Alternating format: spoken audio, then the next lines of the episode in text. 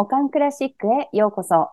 この番組はクラシック音楽好きのオカンたちが集まって、好き勝手に自分たちの推し曲や推し作曲家などを話しまくる、オカンパワー全開の番組です。毎回テーマを設けて2、3名のオカンたちがそのテーマに沿った推し曲や推し作曲家、アーティストについて語っていきますよ。2週間に一度日曜日に配信しております。はーい。オランダのシージャです。シージャのテーブルトークとオランダ発物語というポッドキャストをしています。はい。オーストラリア・アデレードの8番です。ラーメン、餃子、ハンカオス。8番のうろ覚え昔話。ドロヘドロについて延々と語るポッドキャスト。そして、ラーメン、餃子 and a bit of chaos というポッドキャストを配信しております。はい。そして今回は初登場のいくこさんも参加しております。いっこさん、自己紹介ぜひよろしくお願いいたします。はい、よろしくお願いします。えー、はじめまして。私はアメリカ合衆国コロラド州在住のいくこと申します。スピリチュアルラジオというポッドキャストをやっていて、タイトル通りスピリチュアルについてお話をしています。オカンクラシックには今回初めての登場なんですけれども、私はクラシックバレエをずっとやっておりますので、この番組ではバレリーナ視点でのお話もできるかなと思っています。どうぞよろしくお願いします。お願いします。素敵、バレリーナ視点。嬉しいですね。なんかね。いいね。いい感じ、いい感じ。ありがとうございます。では今日も早速参りましょう。今回のテーマなんですけれども、夏といえばこれです。早速、初登場のいくこさんに語ってもらおうかしら。いくこさんが選んだ曲はね、あのバレリーナ視点で選ばれた曲は何でしょうか、はい、私は今回のテーマは夏ということで、夏がテーマのバレエといえば夏の夜の夢です。えー、1962年にジョージ・バランシンの振り付けでニューヨークシティバレエ団が初演を行いました。こちらはシェイクスピアの喜劇の戯曲が元になっています。作曲家はフェリックス・メンデルスゾーンです。メンデルスゾーンの夏の夜の夢で一番有名な曲は結婚行進曲、あの、よく結婚式に流れる曲なんですけれども、私が今回紹介したいのは、舞台の幕が上がる時に流れる序曲、これから始まる物語をなんかこう連想させるような、ワクワクするような音楽になっています。これ、ジョージ・バランシンの振り付けで初演とおっしゃいました？はい、そうなんです。モダンバレエになりますよね、そうするとね。あ、クラシックバレエなんですよ。ジョージ・バランシンさんのもうクラシックバレエになるのか。はい、そうなんですね。そうなんです。えー、メンデルスゾーンなんですが、彼は作曲家、指揮者、ピアニスト、オルガニストとして知られるロマン派音楽家の作曲家の方なんですけれども、1809年にドイツのハンブルクで4人兄弟の2番目として誕生しました。生まれたお家はとても裕福なユダヤ人名門一家で、祖父は哲学者のカントにも影響を残した有名なユダヤ人哲学者で、お父さんは成功した銀行家でした。またお母さんはバッハ大先生の次男のパトロンをする一族で、えー、中でも大場のザラ・レビという人は鍵盤楽器奏者として有名で、バッハの息子の教え子でもあることから、バッハ一族とその音楽の伝統を称賛し尊敬していました。メンデルスゾーンにもその影響が強く出ていると言われています。このメンデルスゾーンなんですが、6歳の時にお母さんの指導でピアノを始めた時から音楽の英才教育を受けてきました。モーツァルトと同じように振動として知られていたようです。えーと、8歳の時にお父さんがパリに赴任になってパリで音楽ピアノを本格的に学んでその後ベルリンに戻って作曲を学び始めます。両親はね子供たちに最高の教育を受けさせたいってすごいお金持ちだったんで、あの強く希望していて、なんですけれども、やっぱり音楽の道に行くっていうことは、すごい反対されていたみたいで、彼は、あの、メンデルスゾーンは、幼少の頃から多作な作曲家で、12歳から14歳にかけて、ベルリンの知人や裕福な両親が組織する施設の管弦楽団のために、12曲の弦楽のための交響曲を作曲しております。そして13歳の時に作曲したピアノ40奏曲第1番は最初に出版された彼の曲で、16歳の時に作曲した弦楽80奏変歩蝶々作品20番。言えた。彼がその力量を表した最初の作品として知られています。そして今回私が紹介する曲、夏の夜の夢の序曲は、1826年に彼が17歳の時に作曲した曲で、この曲は、あの、劇の付随音楽で物語性や描写的要素が特徴の演奏会用の序曲になります。なんですが、序曲と言いながらも、舞台作品の序曲とは異なり、その音楽自体で完結している作品で、で、このスタイルはこの先、リストやサンサンスの公共詩への変質を遂げることになる演奏会用序曲のひな形になった曲だそうです。そして、1843年にこれを拡張した付随音楽をさらに発表して、現在演奏されている夏の夜の夢の劇中曲が出来上がりました。ところでですね、この夏の夜の夢というタイトルなんですけれども、これは英語のタイトルでは、A Midsummer Night Dream って言うんですけれども、この Midsummer っていうのが夏至を表していて、だ。だいたい6月21日、うん、前後に、キリスト教以前には夏至祭というものが行われていたんですね。で、現在では洗礼者聖ヨハネの誕生日とが結びついて、6月24日前夜をミッドサマーナイトと呼ぶそうです。ところが、このシェイクスピアの劇の中では、サツキ祭を祝うために早起きしてっていうセリフがあるんですね。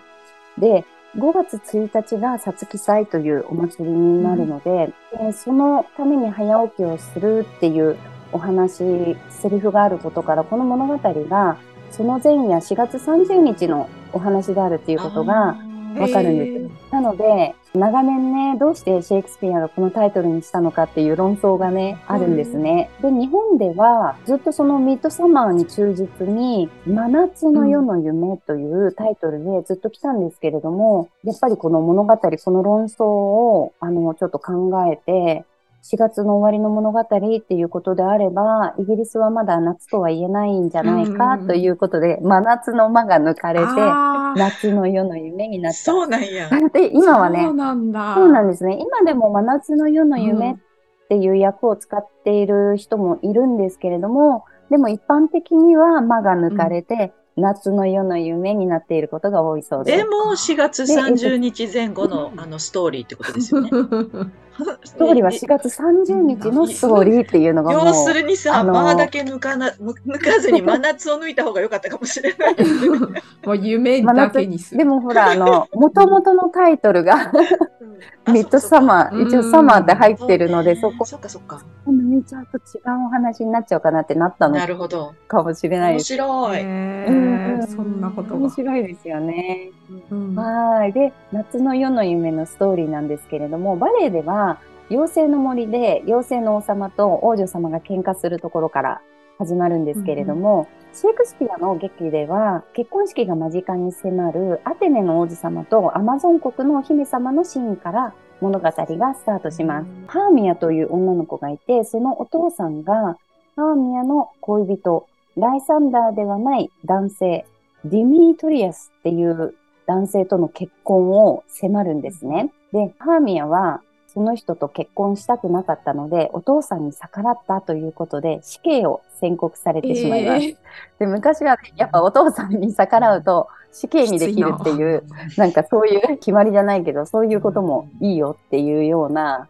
なんかそういう世界だったみたいで、で一応その死刑をするまでに4日間の猶予を与えられるんですね。でその時にハーミアは、えー恋人のライサンダーと森で密会をすることにします。で、そのことをお友達のヘレナにお話しします。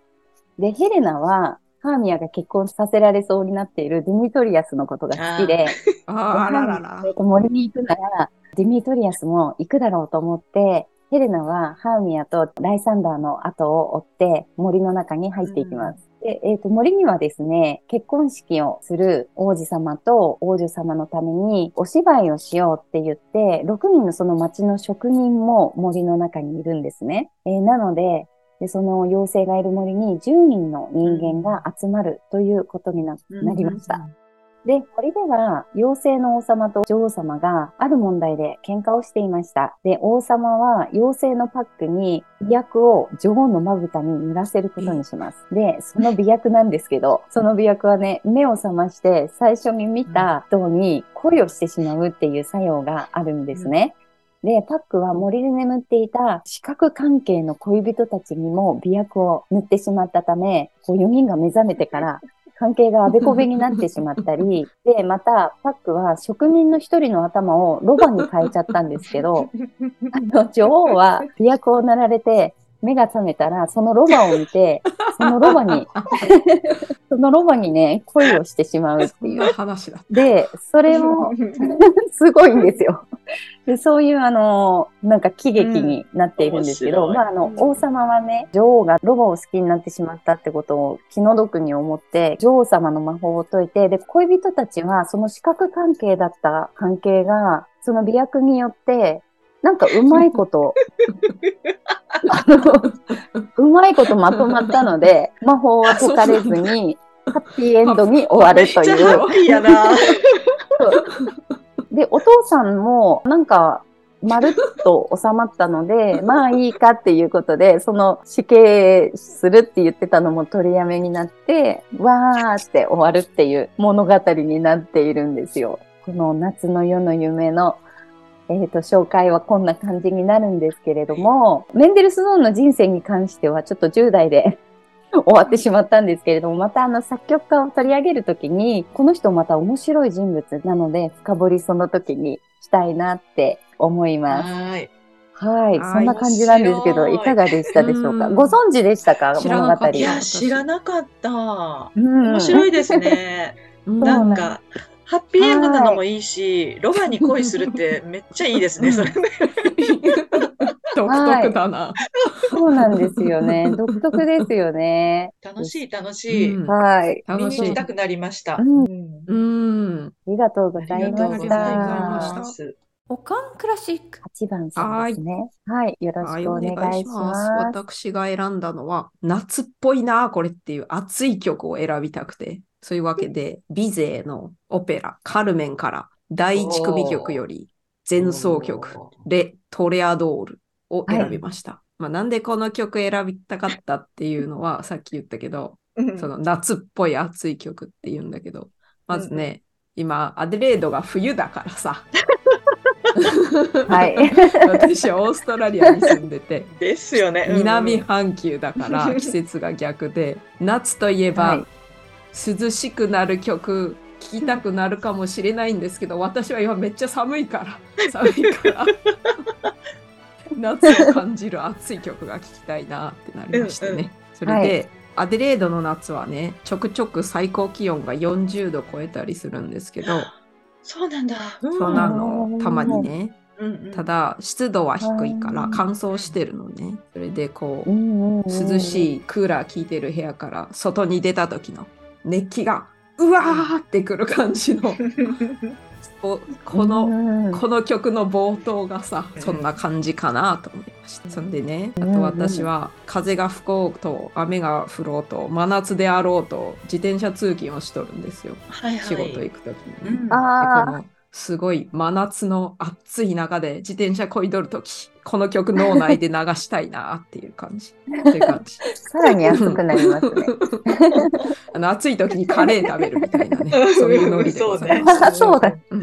それで曲についいいて。ちょっと話しましょうかね。はい。この曲かなり有名で、クラシック、そんな詳しくない人でも聞いたことあるかもしれませんが、さっきも述べた通り、カルメンというオペラの曲でございますね。で、カルメンは多分最も有名なオペラの一つじゃないかなと思いますけど、私はちゃんと見たことないです、まだ。お二人は見たことはありますでしょうか、私あの場面場面で全体では見たことないんですけど、ただ私あのバレエであカルメンあバレエでもあるんですね。それではあのはいあります。全幕っていうかね、うん。最初から終わりまでは一応なので、うん。うん。うん。音楽は存じております。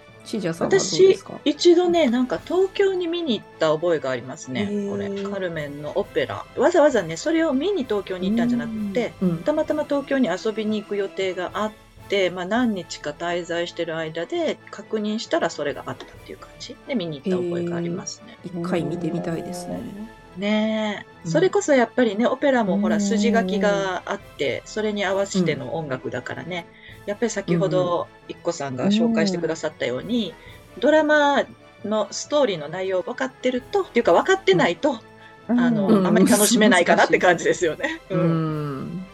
私オペラほとんど見たことなくて、うん。一回サウルだけ見たことあるんですけど、サウル？うん、サウルってなんだろうあんま覚えてなくて。調べるわ。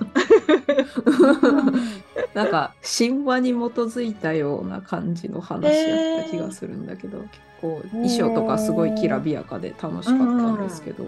見る分には楽しかったです。ですねだからあんまオペラ見たそその1個しか見たことないけど、これを機会にもうちょっと見ていきたいなと思います。うん本当だヘンデルって書いてありますねあ。そうね。ヘンデル？あのおかんの、うんおかんのおかんの、そうそう、私たちのおかん。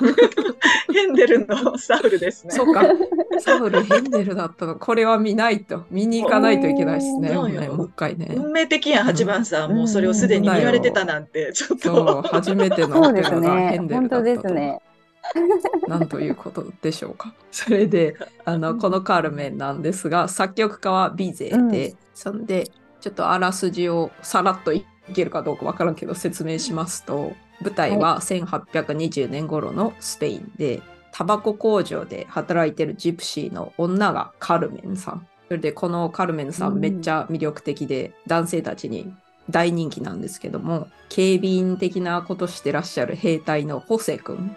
このホセ君は全然なびかないんですね。でも、ある時、タバコ工場で喧嘩騒ぎがあって、それを巻き起こしたのがカルメンだったので、カルメンは捕まっちゃうんですね。それでこの警備員的なホセ君が、そのカルメンを護送するというか、叱るべきとこに送り届けるみたいな役割だったんですけれども、このカルメンめっちゃ魅力的やから、ホセを誘惑しちゃってね、まんまと逃げちゃうんですよ。そんで、ホセはカルメン逃がしちゃったから、お前、罪人逃がし、逃がして何しとんっていう感じでもう罪を犯してしまったから、牢屋に入れられたんですね。でも、1ヶ月後にその、なんていうか、罪を償う期間が終わったから釈放されて、で、その誘惑された時にちょっとカルメンと約束しとって、カルメンに会いに行ったんですよ。そんで、ホセは、実は好きなんだよって愛を告白するんですね。みんなお二人もあらすじ知っとくかもしれんけどね。もういや、いいですね。説明していいいいですよ。はいはい。お願いします。うん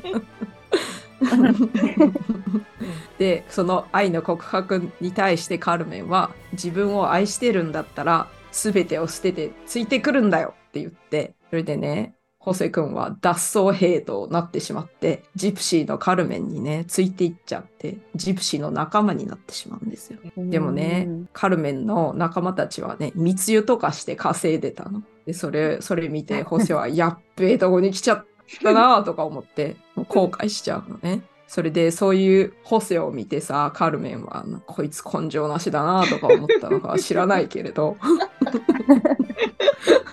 知らないけれど。愛想を尽かしてしまうのね。でも、ホセがついてきた時点で、実はもうカルメンは他の男に心が移っちゃってたの。で、この男が闘牛士のエスカミーリョっていう方だったんですね。で、そういうところで、ホセの故郷から幼馴染で言い名付けというポジションのミカエラちゃんがやってきまして、ホセのお母さんもう病気やからちょっと帰ってきなさいっていうのね。そんでホセは帰るんです。でもその1ヶ月後にちょっとホセカルメンの元に戻ってきてね。その時カルメンは闘牛場の前の広場におったんですけど、で、その闘牛場では現時点のカルメンの恋人のエスカミーリョが牛と戦っとるんですよ。で、そそのそこにホセが現れて、で、ホセはね、やり直そうよっていうの。でももうカルメンはあの知らないよって、お前なんか興味ねえよって感じなんですね。もう私はエスカミーリョが好きだから、お前なんか知らねえよって感じなんですけど、そんで、でもホセがもうめっちゃしつこいのね。もうそんなしつこいホセに嫌になって、で、その時カルメンはホセに昔もらった、昔って言って、そんなちょ、そんな昔じゃないけど。ついこの間ね。まだ2ヶ月しか経ってない。あれやってか指輪もらってたんだけど、その指輪を抜き取って、ホセにペダーンって投げつけて、こんなもんいらねえんだって。そん,、ね、そんなことされたらね、さすがのホセもブチギレてしまってね。その時ね、ナイフ持ってて、そのホセが逆上してカルメンを刺し殺してしまうんですよ。そういう感じでもう話が終わる。おしまいってなる。そういうわけで、こちらもね、さっきの夏の夜の夢か、今は。それみたいに、メインの男性2人と女性2人が出てきて、もうヒルドラみたいな展開になるんですけどね。ヒル ドラですね。まあ、オペラは基本ヒルドラですよね。ねそうですね。ヒルドラ展開多いです。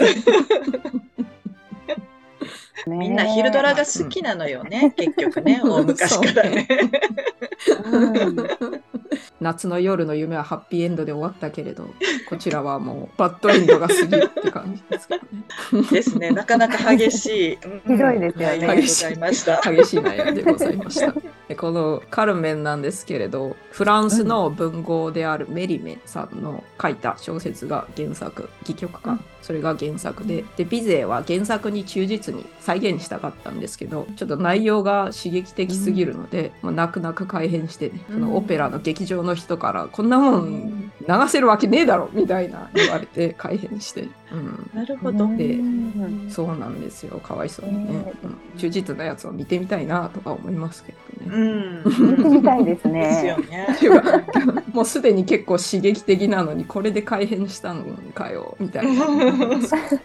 でそのこのオペラが上映された当時はもっときらびやかで美しい感じのやつが主流だったんですけど、このカルメンは薄汚いタバコ工場とか、うん。闘牛の広場とか、うん。そんなそんなんが舞台で内容もこんな感じだったので初めて公開された時は受けが悪かったらしいです、うん。残念ながらね。でビゼなんですけどもビゼはフランス人なのででカルメンはスペインが舞台だけどもビゼフランス人だからオペラ自体はフランス語で歌われております。で最初はそんな受けが悪かったんですけれども徐々に人気が出てねでその後構成を変えるというかもともとオペラコミックっていう劇と歌の部分が交互に行われるオペラだったんですけども、セリフも全部歌にしてそういうのをグランドオペラっていうらしいんですけどそういうのに改編してウィーンで公演してくださいっていう依頼が出たんですね。ただこのカルメンの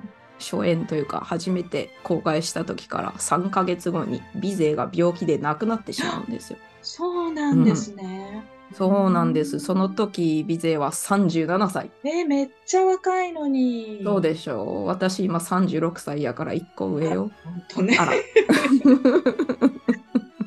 お若くて、あ、そう、病気とかですか？うん、そう、病気で亡くなったんですけど、で、その後、エルネスト・ギローさんっていう友達がビゼーさんにいたんですけど、その人がその改編を仕上げて、で、ウィーンで公演をこぎつけてね。その後、大人気の、もう、クラシック対して知らん人でも、あ、この曲知ってるっていうのが、ふんだんに盛り込まれてる大人気のオペラになりましてね。だからもっとね、かじゃあ、ビゼーさんはそのウィーンでの公演の成功を目にすることなく、亡くなっていっちゃったそのね。うなの。かわいそうでしょ。そうそうね、本当。うんうんうんだからビゼの有名な曲って大体このカルメンの曲とかアルルの女とかその辺でうんそれはね早くして死んだからですよっていう本当ですね。もっとね生きていろいろ名曲を残してくれたらよかったんですけどね。というわけで私のカルメンの話とかビゼの話はこんな感じでございましてありがとうございます。おかんクラシック。次はシージャさんのターンでございます。私は、まあ、夏といえばこれっていうことで、紹介したい曲をね、あれこれ探すと、まあ、5曲ぐらい出てきたんですけど、やっぱりどうしても選ぶことができなくって、もうくじ引きしたんです。で、くじ引きをしたらば、もう王道中の王道のビバルディの四季の夏になっちゃいましたので、今日はこちらをご紹介したいと思います。えー、めちゃくちゃね、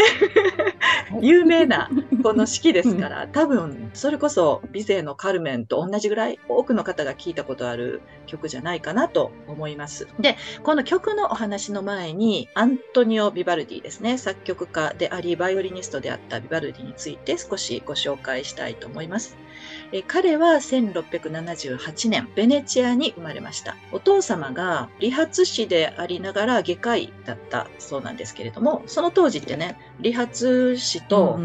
あの外科医はほぼ一緒というかね、兼業してるケースがすごく多かったそうなんですけれども、その理髪店をしながらもバイオリニストでもあったそうで、非常に優秀なバイオリニストだったんですって。で、そのためビバルディ自身も非常に早くからバイオリンを、まあ、たしなんで、10歳の時には聖マルコ大聖堂の見習いのバイオリニストになって、13歳でオーケストラに雇われたそうです。へー。すごいバイオリンうまかったんですけど、なぜなのかは今一つわからないんですけど、ご本人が聖職に就くべくね、教会であの司祭とかになるべく、15歳から勉強を続けて、実際に25歳で司祭になりました。で、まあ多分その家の出が普通の庶民の出だったので、そういう庶民の出でありながら、いろんな階級の人と無理なく交流を持つためには、やっぱり教会職に就くっていうのが一番ね、早い出世の道というふうにも考えられていたそうですので、もしかしたらそういう考えがあったのかもしれないんですけれども、とにかく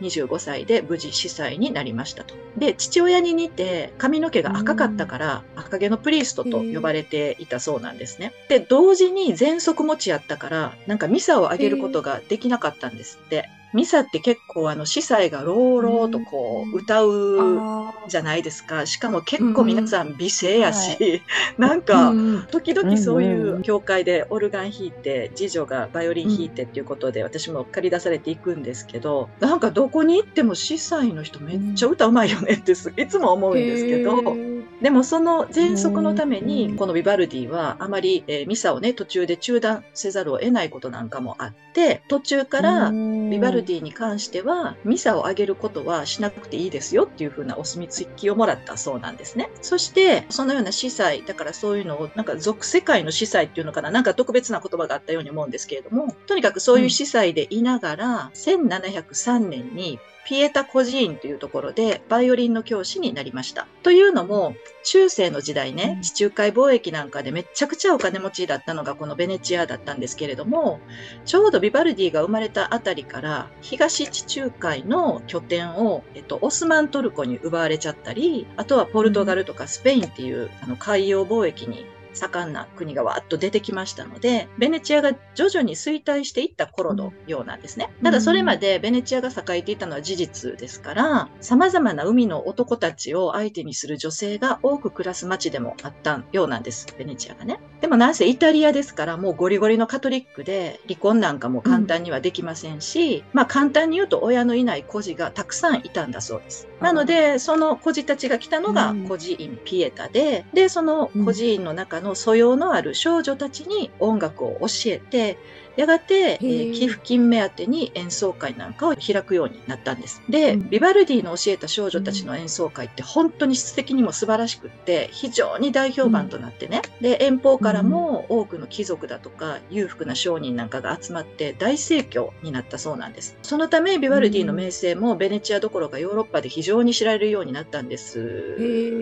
よね。で、で、さらにこう、ビバルディは、さらなるこう、成功を夢見て、オペラの世界の扉を開けまして、いくつかオペラ曲も残していて、うん、ヨーロッパで非常に人気を博します。で、とにかく多作な人だったので、うん、彼が一生のうちに作った曲は700曲以上とかね、言われてます。へー。すごいですよね。息をするように、まあ多分曲を作ってたんだろうなと思うんですけど、まあでも、実は私本当に室内楽だとか、管弦楽曲がめちゃくちゃ好きなので、ビバルディのこの式もいいですけど、うん、他にもいくつかまあ彼の素敵な曲があるんです。もちろん500曲全部聴いたわけではないですし、結構似たような曲もね、はっきり言ってたくさんあるんだと思ってるんですけど、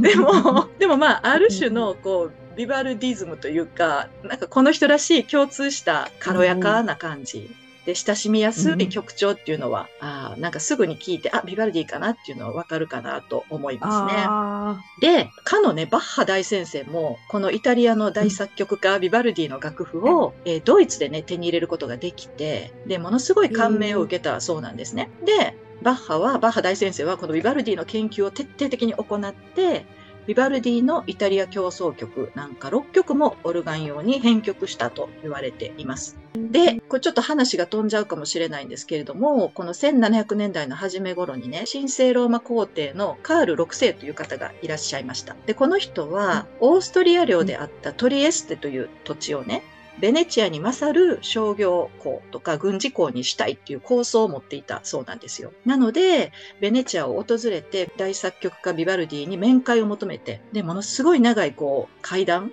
を重ねられていたそうなんです。で、その時にビバルディはカール6世から金のメダルだとか、金の鎖だとか、そういった金品だとか、あの、金貨だとか、うんいろいろいただいて、で、騎士の称号もいただいたそうなんですね。へえ。そう。だからビバルディは大作曲家であり、バイオリニストであり、うん司祭であり、まあ、名誉あるナイトうんであったっていうことなんですね。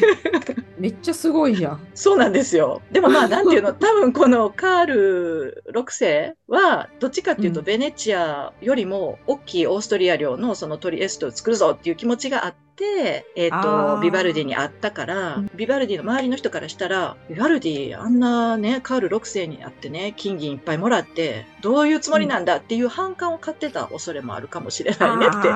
言われて悲。しい。うんんで、そのようにね、ヨーロッパ中に名前を知られて、本人もあちこちにあの演奏旅行に出かけたり、たっぷりの収入があったビバルディだったんですが、晩年はね、少しずつ自分の楽譜を売り払って、最後は、あの、カール6世を頼ってウィーンに行くんですね、ベネチアを出て。ですけど、ちょうどカール6世が亡くなった直後で、もうに服すために1年間は、そのオーストリアでコンサートとかオペラとか劇といったそういう娯楽は禁止になっちゃったわけで、そうするとビバルディもできることが何もなくなったから、だからっていうわけではないんでしょうけど、失意のうちに亡くなっちゃうんですよ。らもう旅をしに来てた人の状態で亡くなったから、共同貧民墓地に入れられちゃって、その後ビバルディっていう人間の存在自体が人々の記憶からものすごく長く消え去られた状態がずっと続きました。ところが、このビバルディが発見されたきっかけが実はバッハの再評価だと言われてまして、19世紀の末にバッハがまあ再評価をされた際に、バッハの人生も調査をされて、で、どうやらバッハはビバルディの曲を数曲編曲していたらしいということで、お、ビバルディっていう人がいたんだねっていうことが分かり、そして20世紀に入って、ビバルディという作曲家自身が本格的に、まあ、調査されたり評価をされ、膨大なコレクションが発見もされて、で、1939年を過ぎてからビバルディの曲を聴く普通の人たちもどんどんと増えてきて、その後一挙に人気に火がついて現在に続くっていうことだそうです。そんな最近なんですね。そうなのよ。100年も経ってないの、うんだからねもうちょっとで100年かいうぐらいで。ね今なんてビバルディの名前知らない人あんまりいないんじゃないですか、クラシックそんな知らないって人でもね。そうですね。音楽は絶対聞いたことありますもんね、みんな。で、ところでね、うんこの曲の方にちょっと行きますと、うんまあはい私もね、子供の頃から本当によく聴いてきた曲の一つで、この音楽を聴いて、あやっぱり音楽って感情とか季節を音で表すもんなんやなーって、こう、まあ無邪気に思ってたわけなんですよね。でも、正直いつも違和感を感じてたのが、実はこの夏の特に第三楽章だったんですよ。なんか何も知らない間に聴いてると、いつもこの夏の第三楽章は、うん。私の中では冬やったんですよ。なんか、この歌を聴くと、あ、冬だねってすごい自分では冬の気持ちで聴いてて、うん、なんか木枯らしピューピュー言ってるよね、寒いよね、みたいな、そんな気持ちで、え、あれ？これ夏やったん？っていう感じでね、うん。いつもなんかなんでこれが夏なんやろうっていう気持ちがあったんです、幼い頃ね。うん。で、まあ、ある程度大人になってから、なんで夏やのにこんな厳しいんやろうって、まあ疑問に思って調べたことがあったんですけど、まあそうすると、まずこの四季という曲自体が、ソネットっていう14行からなるヨーロッパの定型詞があるそうなんですが、それに基づいて書かれている曲で、ビバルディ自身もそのソネットを楽譜の中に書き付けているんですね。うんなので、この14行の詩がそれぞれ四季という競争曲の春夏秋冬の情景を表していて、で、それぞれの季節が第一楽章、第二楽章、第三楽章で成り立っていると。で、夏の部分のソネットをね、ちょっと読んでみていいですか？どうぞ。日差しが厳しい季節。人も羊もぐったりとして、マッツの木も燃えそうに暑い。格好やキジバトの鳴き声が聞こえる。優しいそよ風を突然強い北風が払い抜ける。辻飼いは強風と彼の運命に震え恐れる。これが第一楽章ね。で、第二楽章が、恐ろしい稲妻と雷鳴で疲れた体も休まらない。ブヨやハエが激しく羽音を立てるっていうのが第二楽章。で、第三楽章、プレストですか、一番早いやつが、ああ、彼の不安は現実となった。雷鳴と氷で小麦が傷ついてしまった。ってやつなんですよ。だから私が木枯らしピューピューと思ってたのは、雷鳴と氷で、で、こう、小麦が傷ついてしまっていることに、悲しい感じね。そうそう、がっくりとしてるっていう。だから曲だったんです。聞くとちょっと物語性を感じますよね。こういうか。あソネットっていうものが一応あって、それに合わせた音楽なんだって聞くと、うん。なんかちょっとした音が、あ、うん。これはカッコウの鳴いてる音ねとか、なんかいろんな小さな発見があって、結構楽しいなとは思いました。そう。でもなんかね、あの、うんビバルディは以前の厳密に言うとちょっとそうじゃないのかもしれないんですけど、一応知られている事実としては、ビバルディのその競争曲はソロのパートとソロじゃない人との入れ替わりがすごいはっきりしてるんですよ。でそれまでは全ての楽器が楽器隊として鳴らして、楽器隊として鳴らして、楽器隊として鳴らしてっていうのがみんな合奏合奏合奏合奏で続いてきてたんですけど、このビバルディは合奏の部分、ソロの部分、合奏の部分、ソロの部分ということで、初めてそのソロバイオリニストだとか、ソロの器楽者、器楽を弾いている人にスポットを当てた曲の構成を作った人っていうふうに言われているそうです。すげえ。だって今めっちゃそれ典型じゃないですか。そうそうそうそうですよね。スタンダードですよね。ねえ。すごいな。で、このビバルディもやっぱり、この四季もいろんな人がね、世界中いろんなところで演奏されてますけど、うん。まあ私は個人的にはオランダ人の名バイオリニストであるヤニーネ・ジャンセンっていう人がね、ヤンセンか、が弾く四季がすごい好きなので、この Spotifyを概要欄に貼っておこうかなと思うんですが、YouTube の方では、はい。またヤニーネの繊細さとはちょっと違う印象のね、演奏を行うアンサンブルの夏も面白いので、この YouTube の方も概要欄に貼っておこうかな。なんか結構ね、短い曲ですから、聴き比べてみるのも面白いかなと思います。そんな感じでございます。なんか面白いエピソードとかないんかなと思って探したけど何もなかった。真面目な方やったんかな。いや、そうじゃなかったみたいよ。なんか司祭でありながら、そう、愛人を持ってた時期があって、なんか結構品種買ってたらしい。それはあったらしい。人間だからね、みんな。そうそうそう そんな愛人も持つぐらいやし、喘息とか言ってたけど、嘘なんちゃうんって、本当はミサしたくなかっただけちゃうんって思ってた人も多かったらしいです。なるほど。おかんクラシック。そういうわけで、はい。今回もいい感じに盛り上がりましたね。そうですね。というわけで、今回紹介した曲も Spotify とか YouTube のリンクを概要欄に貼り付けてあるはずなので、ぜひね、気になった方はチェックしてみてください。それで、今回喋ってないおかんたちも次回もね、同様に夏といえばこの曲というテーマで語りますので、楽しみにしてください。それでは、今回はこの辺りで終了しましょうか。えーよろしければ番組の感想をハッシュタグ、おかんクラシックでつぶやいてくださいませ。また、おかんクラシックのツイッターアカウントを概要欄に貼っておきますので、ぜひフォローしてくださると嬉しいです。はい。お聞きくださりありがとうございました。それでは、またねーバイバイ。バイバーイ。